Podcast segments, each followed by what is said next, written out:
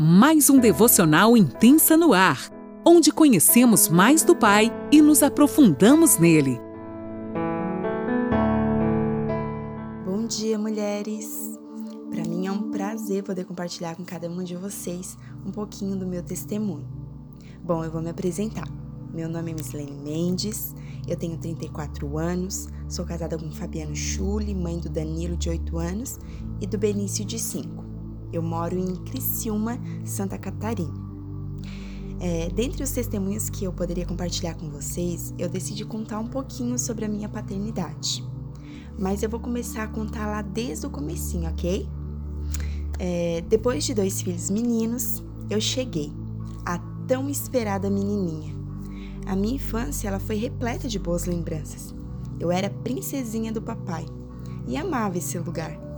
Porém, aos meus nove anos de idade, aquele que era o meu lugar seguro, fonte de amor e refúgio nos dias maus, foi brutalmente assassinado diante dos meus olhos. Eu corri para ele a última vez, mas ele não me pegou no colo como ele sempre fazia, mas eu o segurei em meus pequenos braços na tentativa de salvá-lo alguns segundos de lembranças que foram cravados no meu coração e que mudariam o rumo da minha história. Naquele dia, ao ver a minha mãe em desespero, eu tomei uma decisão. Resolvi engolir meu choro, mascarei a minha dor e decidi ser forte. Deixei de lado a minha identidade de filha para viver prematuramente as responsabilidades de uma mulher adulta. Anos se passaram e eu vivi uma vida impostora, sempre querendo ser quem eu não era. Até que, na minha adolescência, aos 15 anos de idade, eu conheci um Deus, que hoje eu chamo de Pai. Não foi fácil reconhecer a paternidade de Deus sobre a minha vida. No entanto, Ele queria mudar a minha visão e devolver a minha identidade de filha. E Ele preparou o momento certo para que isso acontecesse. E, lá, e naquela noite, tudo mudou.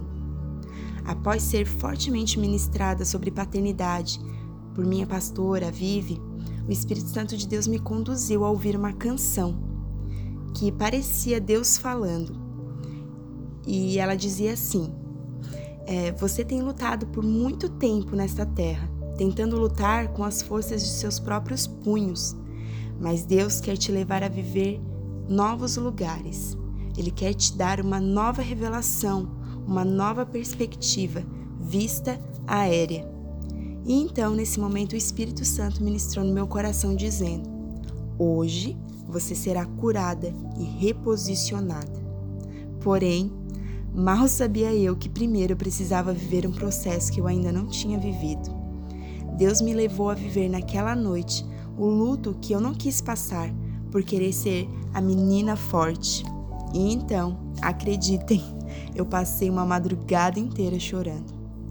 Permitiu o que era preciso para que a cura pudesse vir sobre a minha vida, sobre o meu coração.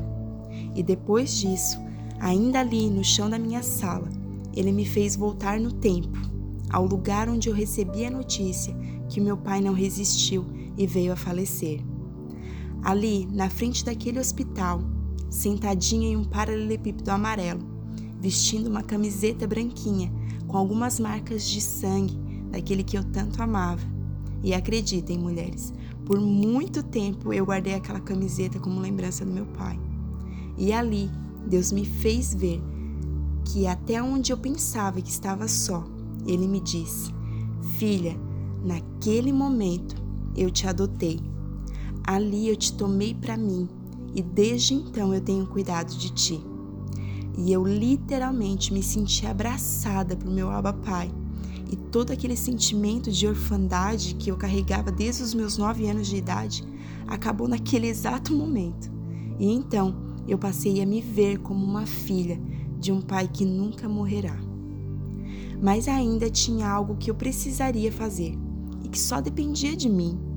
Ele me devolveu a minha identidade de filha, mas agora eu precisaria entregar os encargos que eu tomei da minha mãe, devolvendo a ela o lugar de mãe e voltando ao meu lugar de filha. Eu resisti muito para fazer isso, mas sabia que a minha cura só seria completa no momento em que eu devolvesse isso a ela.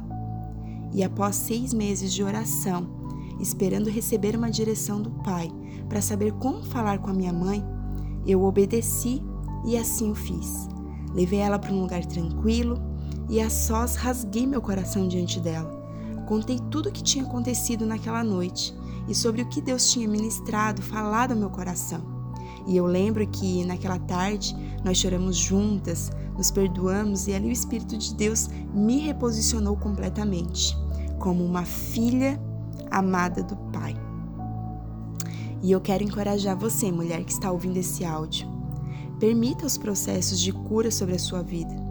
Por mais que possa parecer difícil, os benefícios que esse lugar traz são imensuráveis. E eu quero declarar que você esteja sensível à voz do Espírito, que ele possa te conduzir a quartos que estão fechados dentro do seu coração, lugares onde ele quer te curar e te reposicionar.